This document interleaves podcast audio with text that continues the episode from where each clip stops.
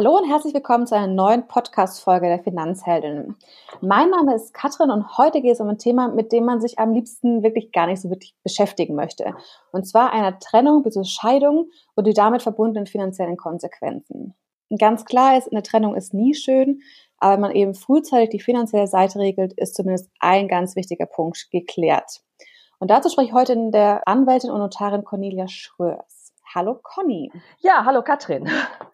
Ja, toll, dass du da bist. Ein spannendes Thema, ein schwieriges Thema. Ja. Aber vielleicht fangen wir von ganz von vorne an. Wieso hast du dich denn als Anwältin und Notarin auf dieses ja, schwierige emotionale Thema auch so ein bisschen mit spezialisiert?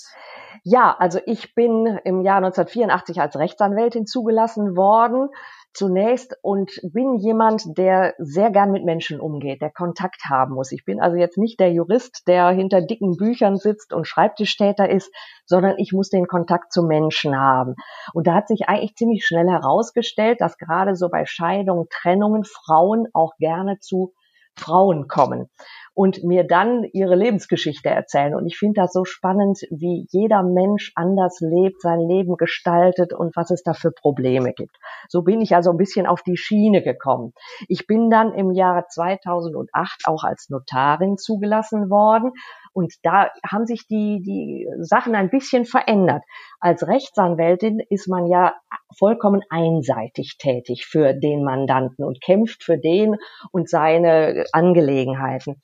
Als ich dann Notarin geworden bin, dann bin ich in die Position des Neutralen hineingerutscht. Das heißt, ein Notar, der Eheverträge macht, der muss neutral sein und der versucht dann, Einigkeit herzustellen und beiden Parteien gerecht zu werden. Aber immerhin bei allem ist man immer mit dem Menschen vor sich tätig und das macht mir eben Spaß. Ja, klingt tatsächlich spannend, wenn du das so erklärst. Man sieht ja so als erstes nur so, oh Gott, eine Trennung mit dem ja, schönen emotionalen ja. Ballast von anderen ja. Leuten, beschäftigen sich jeden Tag, aber ja. natürlich ist es äh, total spannend irgendwie, auch diese ganzen Lebensgeschichten und wie kann man dann auch genau. wirklich den genau. Mandanten und Mandantinnen am besten helfen. Das ist natürlich auf jeden Fall äh, ja eine tolle Sache. Was sind denn so die häufigsten finanziellen Probleme einer Trennung, mit denen du so zu tun hast?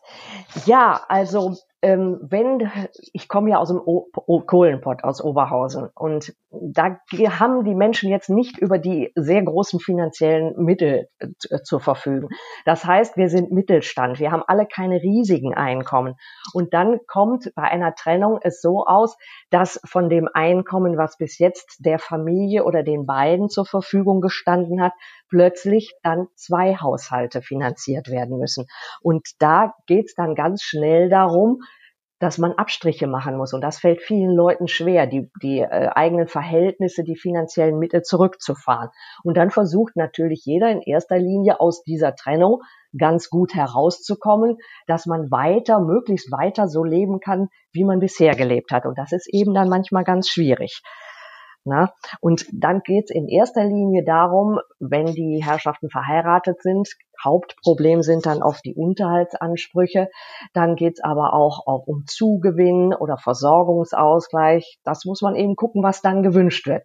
Es gibt ja durchaus auch die Trennungen und Scheidungen, die einvernehmlich sind, aber das ist leider eher selten der Fall. Ja, das ist wohl wahr. Das heißt ja auch nicht umsonst irgendwie bei der Trennung, bei Geld hört die Liebe auf und auch die Freundschaft so ist auf. Es. So ist das ist ja tatsächlich ein äh, ja, emotionales Thema. Aber vielleicht ganz am Anfang nochmal, ähm, ich habe gelesen, dass ganz viele Partner auch in einer langen Beziehung nur ganz wenig teilweise wissen von den gegenseitigen finanziellen Verhältnissen. Also dass sie einfach nicht wissen, was der Partner oder die Partnerin verdient. Ja. Finde ich total verrückt. Also kann ich mir überhaupt nicht vorstellen tatsächlich für mich. Aber kannst du das bestätigen aus deinen Erfahrungen? Also aus meinen Erfahrungen würde ich sagen, da ist ein bisschen ein Wandel geschehen. Also ich, du siehst ja, ich bin schon etwas älter, 1984 angefangen habe, da kamen wirklich manchmal Ehefrauen, die nicht berufstätig waren, die zu Hause die Kinder versorgt haben und haben gesagt, mein Mann, wir trennen uns, aber ich weiß gar nicht, was der verdient. Der hat mir da wöchentlich oder monatlich mein Haushaltsgeld gegeben und ansonsten weiß ich nichts. Heute, ja, ja, heute ist das schon etwas moderner, würde ich sagen. Das heißt, statistisch ist es ja so, dass wenn in einer Beziehung etwas nicht läuft, die Männer, bin ich hoffentlich jetzt nicht zu kategorisch, es laufen lassen und der Anstoß zu einer Trennung oft von den Frauen ausgeht, die irgendwann unzufrieden sind und nicht mehr wollen, dass es so weitergeht. Und dann stelle ich fest, wenn diese Frauen sich schon über längere Zeit Gedanken dazu machen und sagen, ich glaube, das möchte ich nicht so weitermachen, die sind dann auch schon clever und gucken vorher schon mal in den Unterlagen des Ehemannes und kopieren sich auch schon mal dessen Gehaltsabrechnung und informieren sich etwas besser. Also heute finde ich das, da kommen die schon gleich mit einer Mappe zu mir und da ist manchmal schon eine ganze Menge drin. Oh wow. Aber also das heißt, sozusagen ein bisschen hinter dem Rücken des Partners klingt ja, das so ein bisschen ja, für mich. Ja, ja, das ist natürlich dann auch so. Ja. Ne? Okay, also es ist für mich tatsächlich so ein total ja, seltsames Thema, weil für mich war ganz klar, ich weiß natürlich, was mein Partner und mein Mann verdient irgendwie. Also ja. wir haben ja auch ein gemeinschaftliches Konto, aber auf die ganzen Themen kommen wir später auch nochmal. ja. ähm, und da will ich natürlich auch wissen, äh, was kommt denn da drauf und äh, wie zahlen wir denn auch Sachen, auch bevor wir irgendwie verheiratet waren. Ja. Ähm, Sachen wie was für eine Wohnung können wir uns zusammen leisten, Richtig. welchen Urlaub können wir uns leisten, etc. Ja. Für mich hängt da so viel zusammen ähm, ja auch eben von dem Gehalt ab. Deswegen finde ich das wirklich verrückt, dass da so viele ähm, das nicht wissen. Und ich möchte auch hier nochmal jeden ermutigen, wenn man es nicht weiß, einfach mal zu fragen. Richtig, richtig. Einfach mal die Konto, also es ist ja schon ein schlechtes Zeichen, sage ich jetzt mal, wenn die Kontoauszüge verschlossen wären. Ja, ja. würde bei mir dann schon gleich ein ungutes Gefühl erzeugen. Also stehen ja meist die Ordner da, jeder heftet seine Kontoauszüge oder ab, dass man da vielleicht mal einen Blick drauf wirft. Ja, ja das ist richtig. Genau. Kommen wir einfach mal zu dem Fall Ehe. Das ist ja so ja. Der, Klassiker, was du auch vorhin schon mal angesprochen hattest. Ähm, was wird denn da vom Gesetzgeber bereits finanziell gesehen? Wenn ich einfach sage, ich heirate und ich trenne mich ähm, ich weiß nicht, egal nach wie vielen Jahren, aus welchen Gründen ja. auch immer. Was ist denn da schon wirklich geregelt? Äh, um was muss ich mich vielleicht auch gar nicht mehr kümmern? Also, ich habe das Gefühl, der Gesetzgeber, unser BGB ist ja ganz dick, hat schon eine ganze Menge geregelt, aber leider nur die Grundzüge, an denen man sich dann weiter orientieren muss. Und was ich schon immer gesagt habe, jeder Fall ist anders. Es kommen oft Mandanten und sagen, bei meiner Freundin, da war das so und so und das läuft doch jetzt bestimmt bei mir auch so. Also das kann man schon mal gleich abhaken. Der Gesetzgeber hat geregelt zum Unterhalt, er hat auch geregelt zum Zugewinnausgleich, das heißt das, was ich in der Ehe gemeinschaftlich erwirtschaftet habe auch ein gar nicht unwichtiger Punkt der Versorgungsausgleich. Das heißt, man zahlt ja in der Ehe, wenn man berufstätig ist, in ein, ich sage mal, Rententöpfchen ein. Und wenn man sich scheiden lässt, dann soll jeder gleich hervorgehen, dann wird also der Rentenpott zusammengeschmissen und es wird dann geteilt. Und wenn der eine in seinem Rentenpöttchen ein bisschen mehr hat als der andere, dann wird das per Gesetz ausgeglichen, sodass für die Ehezeit jeder die gleiche Rentenansprüche hat. Das sind so die Grundzüge und auch die wesentlichen Themen, die erstmal bei einer Scheidung aus finanzieller Sicht angesprochen werden. Aber dann geht es schon los.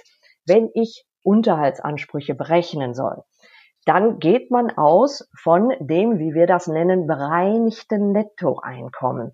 Und da fängt es schon schwierig an. Man kann also bei Gehaltsabrechnungen nachsehen, dann geht es aber schon los derjenige kriegt vielleicht von seinem Arbeitgeber einen Pkw gestellt. Inwiefern muss ich da vielleicht einen Aufschlag für machen?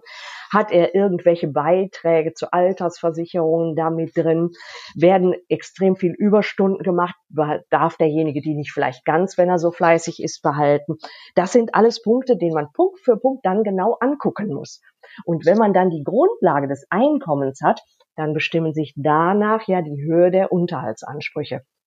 Und ich bin ja selbst auch gezwungen und mache das auch ganz gerne, zu Fortbildungen zu gehen und halte immer den Kopf eines, äh, den Satz eines Fortbilders im Kopf, der gesagt hat, wenn Mandanten kommen, dann sagen sie denen sofort, es gibt nie einen, ein richtiges Ergebnis beim Berechnung der, bei der Berechnung des Unterhaltsanspruchs, sondern da kann plus minus 250 Euro rauskommen.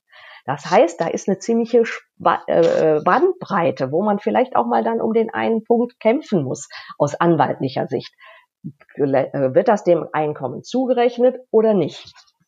Und das sind ja, 250 Euro macht natürlich auch wirklich was aus. Ja, also. selbstverständlich. Man rechne mal, ja. ne? Das ja. aufs Jahr hochgerechnet, das ist schon ganz viel. Von daher wenn die Mandanten kommen und dann immer meinen, also ich meine, ich habe der, mein Anspruch ist so und so hoch und dann der gegnerische Anwalt sagt, ja, aber an dem Punkt vielleicht anders, dann sollte man immer versuchen, sich zu einigen, denn es macht wirklich wenig Sinn, sich dann um 10 Euro hier oder 10 Euro da zu streiten. Ja, äh, weil eben, wenn es zum Gericht kommt, der Richter dann noch sagt, ja, und ich habe nicht nur die äh, Ansicht von dem einen Anwalt, sondern von dem anderen, sondern ich habe noch die dritte Ansicht. Der Schuss kann dann auch schon mal leicht nach hinten losgehen. Ja. Mhm. Wie ist denn allgemein so der Unterhaltsanspruch für, für Ehepartner, Partnerinnen und die Kinder dann geregelt? Ja, also bei den Kindern geht's noch einigermaßen. Da haben wir ja die sogenannte Düsseldorfer Tabelle. Da setzt man also mhm. also dann, da geht's aber auch los, geht man von einem Einkommen aus und dann wird nach Alter und so weiter ein gewisser Betrag vorgegeben. Das ist ja noch relativ einfach. Bei Ehegatten haben wir ja vor einiger Zeit eine Gesetzesänderung gehabt und da wird jetzt grundsätzlich gesagt, nach einer Scheidung ist jeder Ehegatte für sich selbst verantwortlich. Punkt. Das heißt, ich kann nicht unbedingt auf das Einkommen meines Mannes noch schielen, es sei denn, es sind minderjährige Kinder da. Also bis ein Kind drei Jahre alt ist, muss ich nicht arbeiten. Da kriegt der Mann auch Unterhalt. Ähm, wenn jetzt einer der Ehegatten sehr viel mehr verdient als der andere, dann gab es früher noch den sogenannten Aufstockungsunterhalt. Aber das ist alles sehr im Schwange und da gibt es auch immer wieder mal Änderungen bei der Gesetzeslage und auch bei der Rechtsprechung. Wenn, Wie ist das denn, wenn jetzt, ähm, also ich lasse mich scheiden und äh, wir haben zwei Kinder und äh, mein Mann zahlt normal Unterhalt, das wäre sozusagen die, die optimale Lösung. Ja. Äh, was ist, wenn denn der Mann einfach zum Beispiel selbst ganz schlecht nur verdient oder gerade ja. arbeitslos ja. ist? Wie ist es denn dann mit dem Unterhalt? Also sowohl für die Kinder als auch eventuell für mich, wenn sie ganz klein sind. Also der Gesetzgeber lässt es durchaus zu, dass wenn extreme Änderungen sind, das auch angepasst werden muss wenn man sich so einigen kann, dann erwirkt man nicht unbedingt einen Unterhaltstitel, sondern dann einigt man sich und sagt, also hier, du zahlst ab dann und dann monatlich den und den Unterhalt. Wenn man fürchtet, dass derjenige äh, mutwillig nicht zahlt, dann versucht man auch einen Titel zu bekommen. Ein Titel ist ein Urteil oder man kann auch beim Jugendamt den Kindesunterhalt anerkennen, dann ist ein Titel da. Das heißt, wenn der eine, derjenige, der verpflichtet ist, plötzlich von heute auf morgen nicht zahlt, dann kann man sofort in die Vollstreckung gehen, Lohn finden und so weiter. Ähm, wenn jetzt extreme Änderungen, dann gibt es die Möglichkeit, auch eine Unterhaltsänderung dann zu beantragen. Entweder, dass der Titel geändert wird oder dass man sich auch wiederum einigt und darlegt, guck hier, ich bin arbeitslos, ich habe weniger Einkommen. Aber was man nicht machen kann, man kann nicht immer, wenn hier nur 20 Euro mehr da sind oder weniger, sofort sagen, da muss was geändert werden. Also eine Änderung muss schon eklatant sein. Man sagt so um die 15 Prozent muss sich das mhm. Einkommen verändern. Ja, weil der Gesetzgeber will natürlich auch Ruhe reinbringen. Man muss ja, wenn man einen Unterhaltsanspruch geltend macht, erstmal von demjenigen Auskunft verlangen. Der kann man auch gesetzlich durchsetzen. Gib mir deine Gehaltsabrechnungen der letzten zwölf Monate. Und danach richtet es sich dann. Und da sagt der Gesetzgeber, wenn keine riesigen Veränderungen sind, dann habe ich auch nur alle drei Jahre diesen Anspruch zu sagen, bitte jetzt mal neue Auskunft erteilen. Ja. Okay. Geht klar. Ähm, das heißt, also Unterhaltsanspruch ist schon relativ das, gut geregelt, auch ja. das Thema irgendwie Rentenpunkte aufzuzahlen ja. etc. Aber was gibt es denn sonst noch so für, für finanzielle Konsequenzen, die man eventuell bei einer Trennung, Scheidung berücksichtigen sollte und macht dann eventuell auch ein Ehevertrag Sinn? Ein Ehevertrag macht aus meiner heutigen Sicht, wo ich vorwiegend auch als Notarin tätig bin, sehr oft Sinn.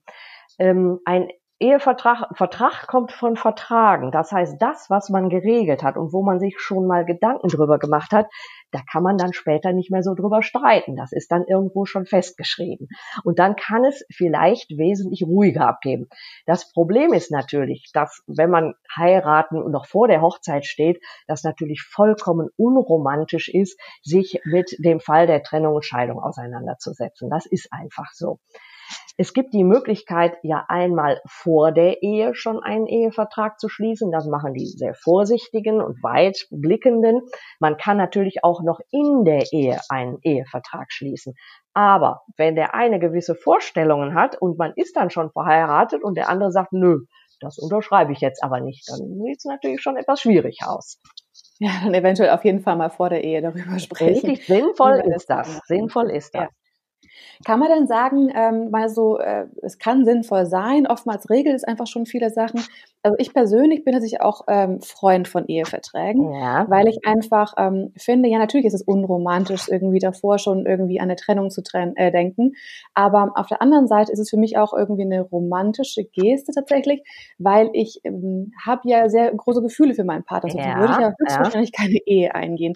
Und ich möchte ihm oder hoffentlich er mir auch nichts Schlechtes, sondern nur das Beste. Und wenn man sich ja im Guten irgendwie darüber unterhält, was könnte denn passieren, wenn, aus welchen Gründen auch immer man sich trennen sollte, ähm, dann finde ich das irgendwie eine fairere Sache, als wenn dann vielleicht irgendwie am Schluss es irgendwie wirklich mal schmutzig dahergeht. Genau, genau. Das, das ist sicher eine gute persönliche Meinung. Ja, die Meinung ich auch andere Meinungen tatsächlich. Ja, und das ist wirklich eine gute Motivation für einen Ehevertrag. Ja. Manchmal kommt natürlich auch ein Druck von außen. Und das sprichst du schon gerade an, wann ist ein Ehevertrag sinnvoll?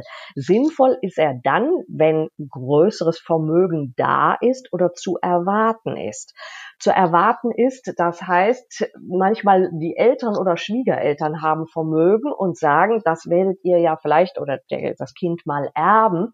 Aber das ist ein Haus, das schon seit Generationen in unserem Familienbesitz ist. Und bitte, da möchten wir, versucht doch, dass das dann bitte auch in unserer Familie bleibt. Das sind auch manchmal so Ansinnen, die von außen herangetragen werden.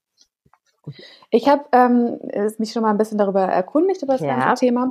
Und äh, da hieß es immer, dass ähm, äh, sozusagen auch eine, eine, eine Erbschaft, also wenn ich etwas ja. erben würde, ja. ähm, zum Beispiel das Haus von meinen. Eltern, dass das ausgenommen ist von, von der Masse sozusagen des Vermögens, wenn man sich trennt, nur der Zugewinn nicht. Ja, ich habe jetzt auch eine andere Freundin, die hat auch erzählt gehabt, einen Ehevertrag brauchen wir nicht. Wir haben ja keine großen Vermögen und meine Eltern haben sozusagen ihren Mann, also ihren Schwiegersohn, aus ihrem ähm, Testament ausgeschlossen, dass das dann er das Haus dann nicht erben kann. Okay. Ist das dann auch eine Möglichkeit oder ist das? Äh, ja, also der Punkt ist schon so. In, wenn ich in der Ehe etwas äh, erbe oder geschenkt bekomme oder auch vorher schon, dann fällt das grundsätzlich, sagt uns unser Gesetzgeber, nicht in den Zugewinn. Aber Wertsteigerungen können in den Zugewinn fallen. Sprich, du erbst, jetzt sage ich mal so ganz flapsig, einen Acker und da wird nebenan ein Einkaufszentrum hochgezogen und plötzlich wird das wirtschaftlich wertvolles Bauerwartungsland. Dann ist in der Ehe von den vielleicht 20 Euro pro Quadratmeter dann plötzlich 400 pro Quadratmeter geworden. Und diese Wertsteigerung, die würde wieder in den Zugewinn fallen. Ja, mhm. das wissen die wenigsten. Von daher kann man das machen, ehevertraglich, was ganz oft gemacht wird, die sogenannte modifizierte Zugewinngemeinschaft. Das heißt, man sagt, wenn wir beide fleißig sind und uns was erwirtschaften, das wollen wir durchaus teilen. Aber wir nehmen nur gewisse Positionen raus. Zum Beispiel das ererbte Familienheim der, der Großeltern oder was ganz wichtig ist, Firmenanteile, die müssen auch rausgenommen werden. Dass die dann, wenn es zu einer Trennung kommt, unangetastet bleiben. Das ist dann was ganz Wichtiges. Mhm. Ja, das macht auf jeden Fall Sinn. Genau, genau. Und das verstehen die meisten dann auch. Man kann natürlich auch hingehen und sagen, was viele machen, wir schließen erstmal alles aus. Wir machen einen Ehevertrag und wenn es knallt, dann will ich von dir keinen Unterhalt, ich will von dir keinen Zugewinn, ich will keinen Versorgungsausgleich.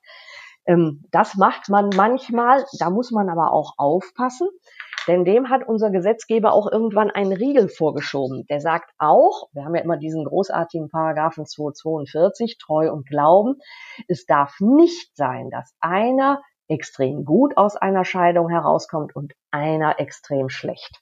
Und dann können solche ehevertraglichen Regelungen, wenn sie extrem einseitig sind, auch unwirksam sein. Aber darauf sollte eben der Notar aufpassen. Der weiß das. Und wenn einer wirklich, wenn man das Gefühl hat, es wird schon sehr einseitig hier vorgetragen, der eine durchblickt es vielleicht mehr als der andere, dann mache ich als Notarin da ganz extreme Hinweise und sage, so wird es nicht funktionieren. Okay. Ja, ist schon mal gut zu wissen. Was gibt es denn noch so, sonst noch für Punkte, die auch ganz oft in Eheverträgen festgehalten werden, außer jetzt diesen Zugewinn? Also die Frage ist natürlich immer, sind Kinder da oder nicht? Wenn Kinder mhm. da sind, dann wird manchmal das Besuchsrecht geregelt, das Umgangsrecht. Man kann regeln, wer aus der Ehewohnung auszieht. Man kann regeln, ähm, ja, äh, wie es überhaupt weitergehen soll. Man, wie teilt man Lebensversicherungen, die man untereinander hat. Man kann überhaupt grundsätzlich regeln, wie planen wir unsere Ehe, die Aufteilung von Erwerbseinkommen und Haushaltstätigkeit. Also da ist das Ende offen, was man aussprechen möchte und reinnehmen möchte, das kann reingenommen werden. Die drei großen Punkte sind meist immer Zugewinn, Versorgungsausgleich und Unterhalt. Und darüber hinaus kann man ganz vieles sonst noch regeln. Okay, sehr gut. Wie kann ich denn so einen Ehevertrag schließen und was kostet mich das eventuell auch? Das ja. ist eine ganz wichtige Frage. Genau, also ein Ehevertrag muss notariell beurkundet werden. Jetzt hast du ja vorhin auch schon selbst, oder es ist unsere Zeit heute angesprochen, viele Paare heiraten ja gar nicht mehr. Und dann kriegt das Ding den Namen Partnerschaftsvertrag. Also alles, was ich in einem Ehevertrag schließe, das kann ich auch in einem Partnerschaftsvertrag machen. Das, mhm. der Unterschied ist, der Gesetzgeber sagt, Ehevertrag muss notariell sein. Partnerschaftsvertrag nicht unbedingt, es sei denn, ich treffe Regelungen über Grundstücke. Dann sollte man es auch machen. Ähm, notariell hat natürlich auch eine gewisse Sicherheit. Es kostet was, da kommen wir gleich noch zu. Es hat aber auch eine gewisse Sicherheit. Wenn ich einen Partnerschaftsvertrag mache, was ist, wenn der plötzlich verschwindet, nicht mehr da ist, wenn der plötzlich ganz anders aussieht, als ich den Erinnerungen hatte. Also ein notarieller Vertrag bietet schon dann auch eine gewisse Sicherheit. Und zumal als Partner setzt man sich hin, schreibt, so wie man sich denkt. Der Notar, der Notar hilft natürlich bei den Formulierungen, dass es klar ist, dass es verständlich ist und dass es vielleicht auch der Rechtsprechung, Gesetzgebung überhaupt entspricht. Kann ich mich also dann bei einem Notar, zum Beispiel bei dir, Notarin, irgendwie beraten lassen dazu, oder muss ich dafür noch einen Anwalt dazwischen einschalten? Ähm, ja, das ist manchmal streitig. Also wie gesagt, der Notar muss neutral sein. Von daher, wenn Ehegatten kommen, frage ich zunächst, ob es streitig ist. Und wenn nur einer kommt, dann sage ich, ich muss hier eine neutrale Vertragsgestaltung machen. Also am liebsten habe ich es, wenn sie dann beide kommen. Dann kann ich auch sofort sagen, wo hier der Vorteil und der Nachteil liegt. Wenn das extrem streitig ist, dann machen es oft Anwälte, die die Vorstellungen erarbeiten. Und dann geht man zu einem Notar, der das dann noch in die richtige Form gießt und beurkundet. Das Problem ist, was wir hier haben. Ich bin ja Rechtsanwältin und Notarin. Das ist nicht in allen Teilen Deutschlands so. In manchen ist man nur Notar oder nur Rechtsanwalt. Und der Gesetzgeber hat gesagt, ein Notar muss neutral sein. Das heißt, wenn in unserem Hause von mir oder meinen Kollegen ein Ehescheidungsverfahren gemacht wird, dann bin ich als Notarin rausgeschossen, weil ich dann nicht mehr neutral bin. Ja, und von daher wird es schon oft so sein, dass im Hintergrund vor diesen Regelungen auch durchaus schon vorgearbeitet von Anwälten ist, was wollen die beiden denn jetzt regeln. Wobei das dann, der Ehevertrag, den schließt man ja meist noch, wenn Frieden ist. Das, was du jetzt meinst, das sind dann manchmal diese sogenannten Trennungsfolgenvereinbarungen. Das heißt, man trennt sich und hält dann fest, wie wollen wir es alles regeln. Ja? Okay, also sagen dann vor der offiziellen Entscheidung. Richtig, richtig, genau, genau, genau. Und das mhm. muss, also bei Ehegatten muss das schon äh, notariell gemacht werden. Und jetzt kommst okay. du wahrscheinlich zu dem Punkt der Kosten. Richtig. Und, ja, das ist für meine Begriffe ein sehr legitimes Thema und auch eine legitime Frage. Ich finde es immer sehr gut, wenn Mandanten fragen, was kostet mich das? Als dass wir stundenlang sprechen und dann kommt das große Erwachen. Das Problem ist nur, dass das bei Eheverträgen ganz, ganz schwer zu prognostizieren ist. Denn wenn ich in einem Ehevertrag mehrere Regelungspunkte habe, dann bekommt jeder Punkt einen Wert. Ja, und das hängt eben davon ab, was möchte ich alles klären. Manche sagen, das habe ich schon geklärt, das brauche ich nicht. Wir brauchen eigentlich nur diesen und diesen Punkt. Dann geht es bei, insbesondere bei Zugewinn und äh, Güterstandsregelung, um den Wert des Vermögens. Das heißt, die Herrschaften müssen mir sagen, wie ist denn der Wert ihres Vermögens? Haben sie vielleicht Schulden? Ähm, da wird natürlich auch eine ganze Menge gemogelt, sage ich jetzt mal so. Ja, je weniger Vermögen man hat, desto wahrscheinlich so günstiger ist es, richtig, oder? Richtig. Jetzt muss man dazu sagen, wir Notare unterliegen ja auch einer Dienstaufsicht und werden alle vier Jahre geprüft. Und gerade unsere Eheverträge nehmen die Prüfer sich vor. Die prüfen also einmal inhaltlich und dann gibt's auch eine Kostenrechtsprüfung. Das heißt, wenn die erkennen, der Notar macht da einen Fehler, dann muss die Kostenrechnung eventuell korrigiert werden Oder aber die Dienstaufsicht zwingt mich bei den Herrschaften dann auch Auskünfte neu einzuholen.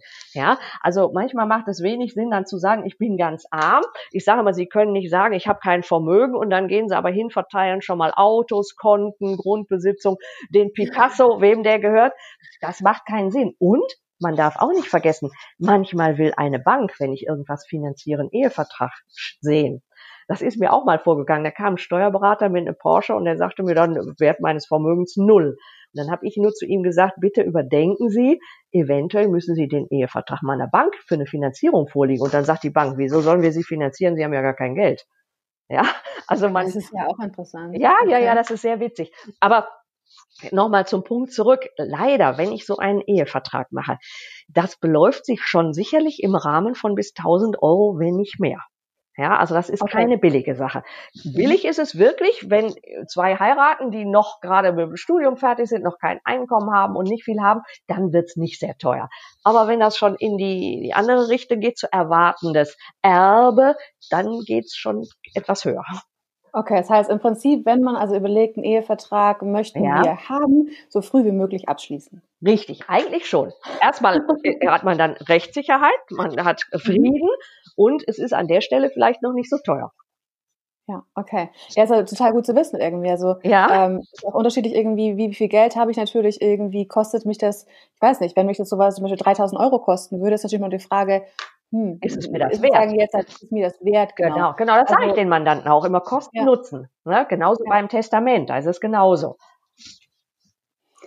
Testament ist aber ja, äh, kann notariell sein, muss aber nicht. Richtig? richtig? Ja, richtig. Testament kann ich auch handschriftlich fertigen. Genau. Mhm.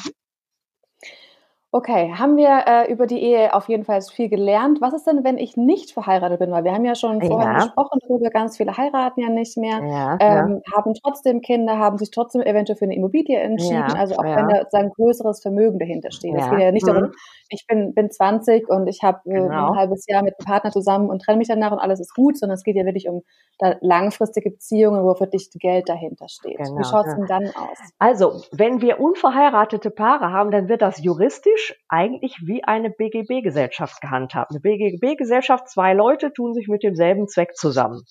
Und dann mhm. sagt der Gesetzgeber einfach, wenn die Gesellschaft aufgelöst wird, muss geteilt werden. Das ist natürlich höchst problematisch, weil man ja oft gar nicht so die Nachweise bringen kann. Wenn man teilen muss, nehmen wir nur den einfachen Fernseher, der da steht, der vielleicht wertvoll ist. Wer hat den denn jetzt noch gekauft? Wem gehört der doch? Wie teilen wir den? Ja, ist also auch sehr, ist mit Sicherheit nicht einfacher, als wenn man verheiratet ist. Ich sage immer noch, vielleicht macht das auch ein bisschen einseitig sein, die Ehe gibt doch noch einen gewissen Schutz. Ja, und wenn ich nicht heirate, dann muss ich einfach vielleicht so clever sein, alles festzuhalten. Die Kontoauszüge festhalten, mit wie viel Geld ist jeder reingekommen, wer hat was bezahlt, wer hat was finanziert. Dann muss man das einfach auseinanderklamüsern und teilen.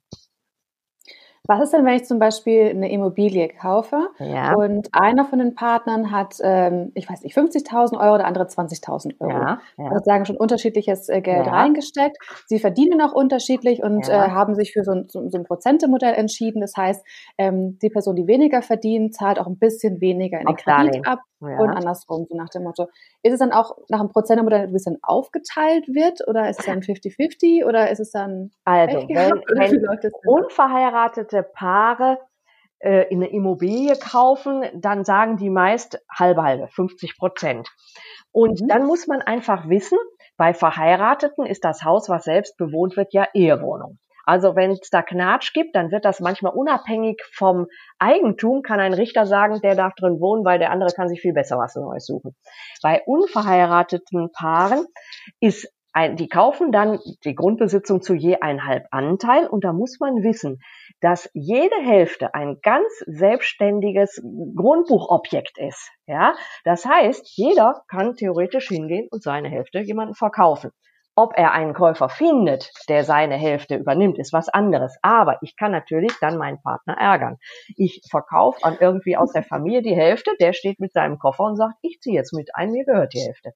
Von daher, wenn nicht Verheiratete bei mir einen notariellen Kaufvertrag machen, dann versuche ich denen das darzulegen und frage die, ob die eine Regelung haben wollen zu dieser nicht ehelichen Aufteilung.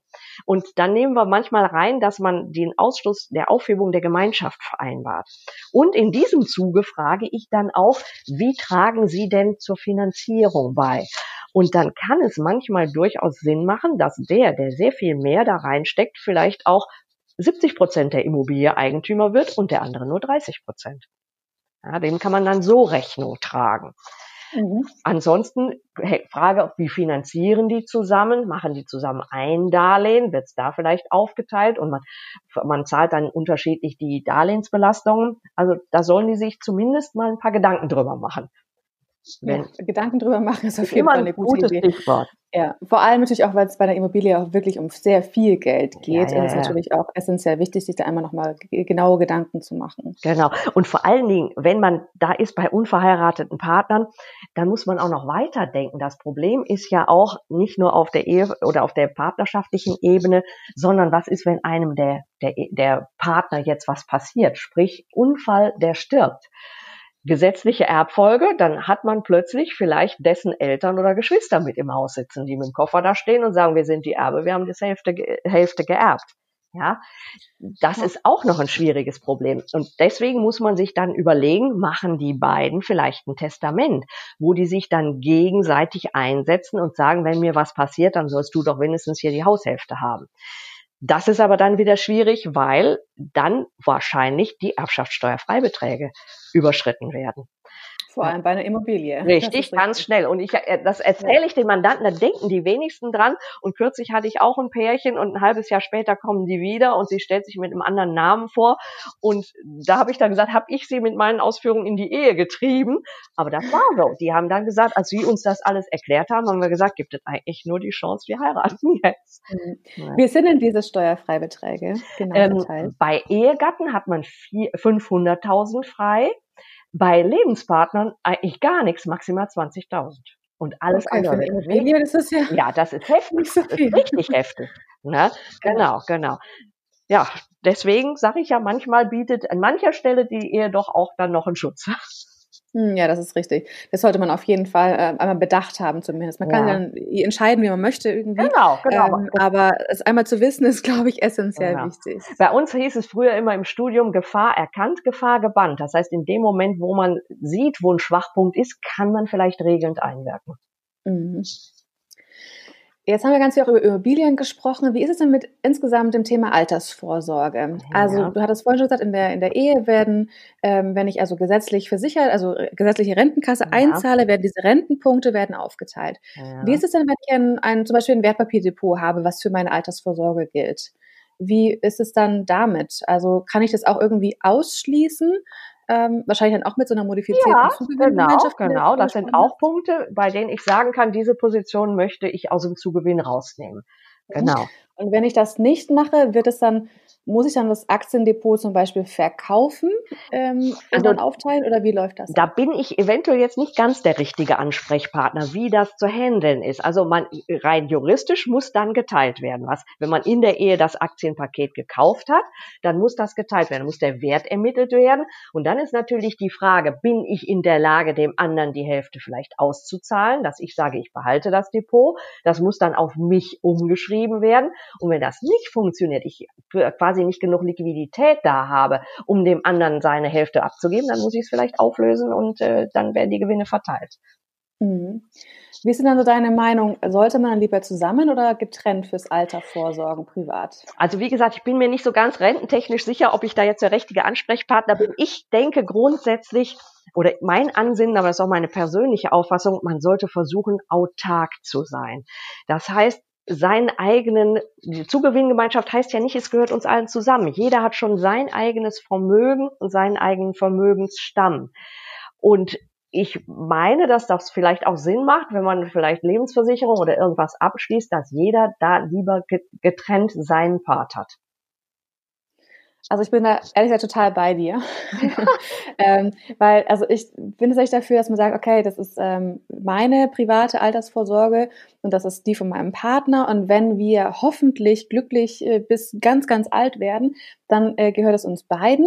Und wenn nicht, dann ist es meins und das andere ist deins. Und man kann ja auch zusätzlich noch für gemeinsam was machen. Genau. Das ist natürlich genau, immer die Frage, genau. wie möchte man auch vorsorgen? Und das ist, finde ich, auch immer ein bisschen einfacher. Zum Beispiel gibt es ja auch unterschiedliche Risikoprofile. Also wenn mein Ja. Partner zum Beispiel viel risikoaverser ist, als ich es bin, zum Ja. Beispiel, kann ich ja auch sagen, okay, gut, ich möchte aber ein Wertpapierdepot haben und ich Mhm. möchte auch eventuell auf Aktien gehen.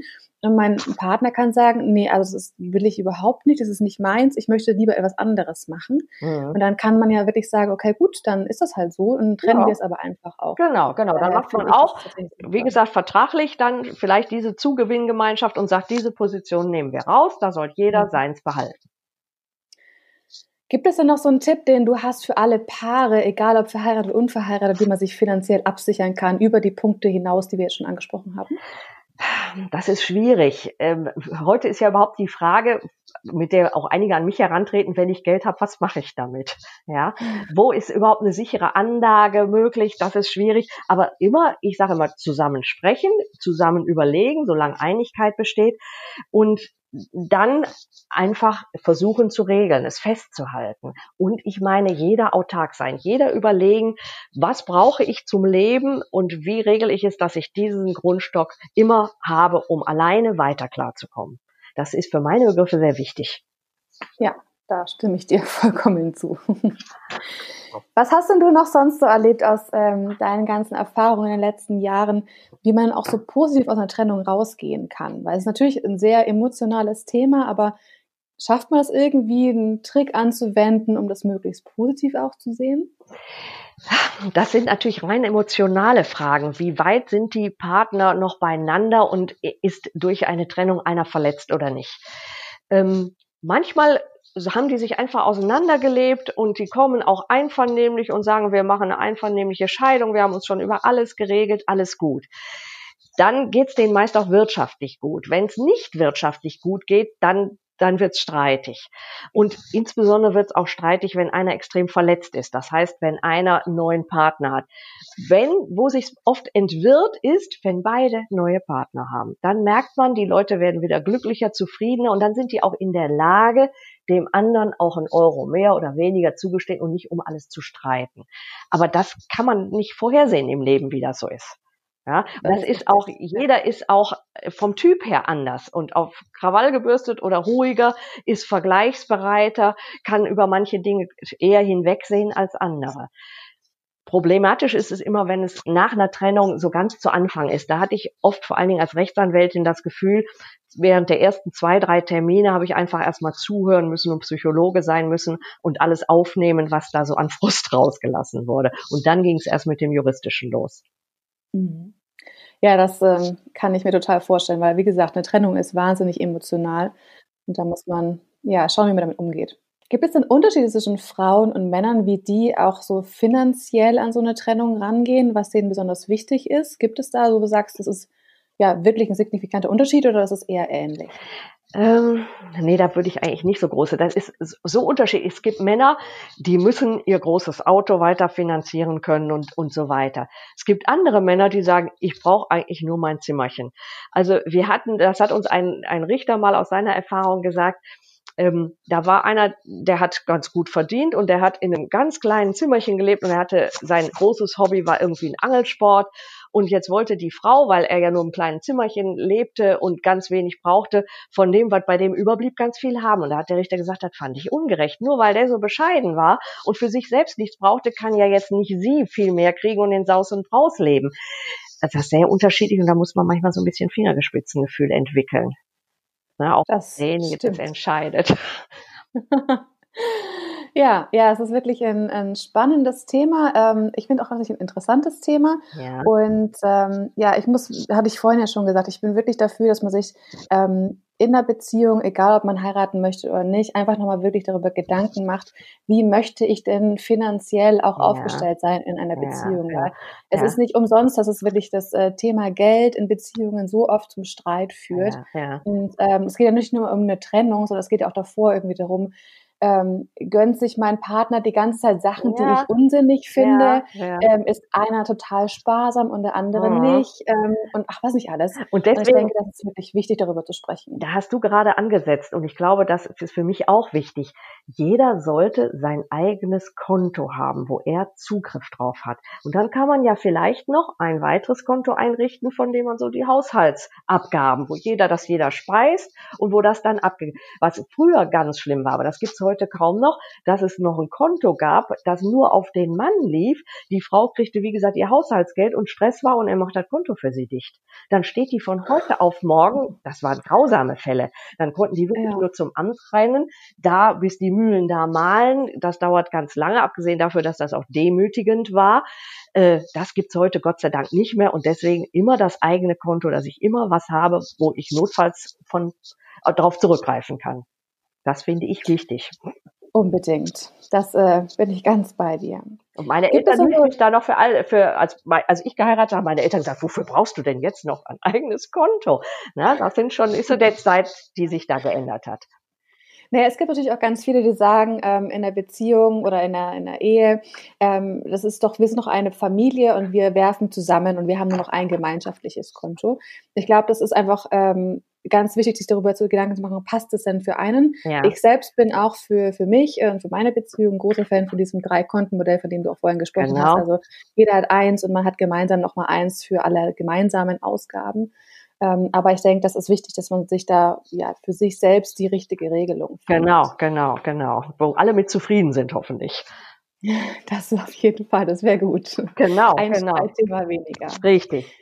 Wenn ich mich denn jetzt zu so dem ganzen Thema einmal informieren möchte, gibt es da irgendwie Stellen, wo ich anrufen kann? Kann ich einfach bei einer Notarin wie dir anrufen oder zum Anwalt? Gibt es da irgendwelche Beratungsstellen, wo ich einfach mal sagen kann, ich habe ein paar Fragen und möchte mich auch vielleicht erstmal kostenfrei beraten. Ja, ja, kostenfrei ist schwierig. Also das funktioniert ja, nicht. Kosten kostenfrei gibt's vielleicht allenfalls dann, wenn ich äh, Sozialhilfeempfänger bin, dann gibt's bei den Gerichten so Rechtsberatungsstellen, wo man konkrete Probleme schon mal ansprechen kann. Aber da sitzen wir Anwälte, jeder macht einmal im Jahr da so einen Dienst. Da kann man nur einen Tipp geben, aber man kann dann keine ganze Akte führen oder irgend sowas.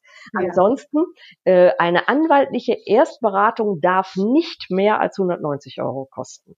Also die kann ich ja in jedem Falle mal in Anspruch nehmen. Und es gibt auch Leute, die zu mir kommen und sagen, was kostet das bei Ihnen? Und je nachdem, wie umfangreich es wird, kann man auch sagen, passen Sie mal auf, wenn Sie nur so drei, zwei, drei Fragen haben, dann geht das auch für 100 Euro. Ja, einfach vorher fragen. Dann gibt's natürlich so Portale von der Bundesnotarkammer, von der Rechtsanwaltskammer. Wenn man da mal reinklickt, da gibt's so Infobriefe zu, aber das ist natürlich schwierig. Das passt vielleicht nicht direkt auf den eigenen Fall. Hm, Von daher, okay. Anwalt das ist heißt, schon nicht schlecht. Ja, okay. Einmal 190 Euro in die Hand nehmen und sagen, Richtig. okay, das ist es mir wirklich wert. Oder, oder vielleicht auch ruhig handeln und sagen, was wollen Sie dafür haben? Ne? Was muss ich dafür mhm. einsetzen? Ja, spannend. Auch mal Handeln mit dem Anwalt. Das ja. ist auch eine, genau. eine, spannende Erfahrung, die man da so machen kann. Ja, als Anwalt habe ich Gebührenrahmen und durchaus Freiheiten. Als beim Notar ist das wesentlich mehr gesetzlich vorgegeben und wird gesagt auch überprüft. Ne? Und mhm. da ist da schon ein gewisser Unterschied. Mit dem Notar kann man leider nicht handeln. Ja, ich meine, es ist natürlich auch so, ihr habt ja auch sehr viel Arbeit damit. Es ist ja, ja nicht äh, so, dass es jetzt irgendwie auch in fünf Minuten getan ist, sondern ja. meistens sind ja solche Beratungen ein bisschen komplexer, bis man so mal die allgemeine Situation Richtig. von den Partnern Richtig. etc. darlegt. Da kann ich mir Zeit. gut vorstellen. Mhm. ja. So ein ganzes Büro hat mittlerweile auch ein unheimliches technisches Equipment. Ja, also so Pi mal Daumen sagt man eigentlich, dass man pro Stunde sicherlich 250 Euro so erzielen muss, um überhaupt die Kosten erstmal abzudecken. Und das, äh, ja, die meisten Leute meinen, denken kostet nichts, aber leider steckt da auch schon ja. ein bisschen was hinter. Ja, das ist wohl wahr. Das stimmt. Okay, das heißt, ich fasse nochmal ein bisschen zusammen. Äh, die wichtigsten Punkte sind im Prinzip dieser Versorgungsausgleich, ähm, der Zugewinn und auch der Unterhaltsanspruch. Ja. Die drei wichtigsten Punkte, über die man sich vielleicht auch mal Gedanken machen sollte, ja. ob das irgendwie die gesetzlichen Regelungen so für einen passen oder ob dann doch eventuell ein Ehevertrag oder auch ein Partnerschaftsvertrag sinnvoll ist. Richtig. Und wenn ich irgendwelche anderen Kleinigkeiten noch festhalten möchte, dann muss es auf jeden Fall in einem Vertrag festgehalten werden. Wäre sinnvoll. Ja. Sehr gut. Perfekt. Herzlichen Dank für diese ganzen vielen Informationen, Conny. Gerne, habe ich gerne gemacht. Gewesen. Ähm, und genau, nur nochmal die Ermutigung an alle da draußen. Sprecht mit euren Partnerinnen und Partnern auf jeden Fall mal über das Thema. Ich finde, es ist so wichtig und man muss ja nicht jeden Tag darüber sprechen. Einmal reicht ja auch, genau. einfach zu wissen, was ist Sache, wie können wir gemeinsam das Beste draus machen. So sehe ich das auch. Genau. Ja, damit herzlichen Dank an dich, Conny, und bis bald.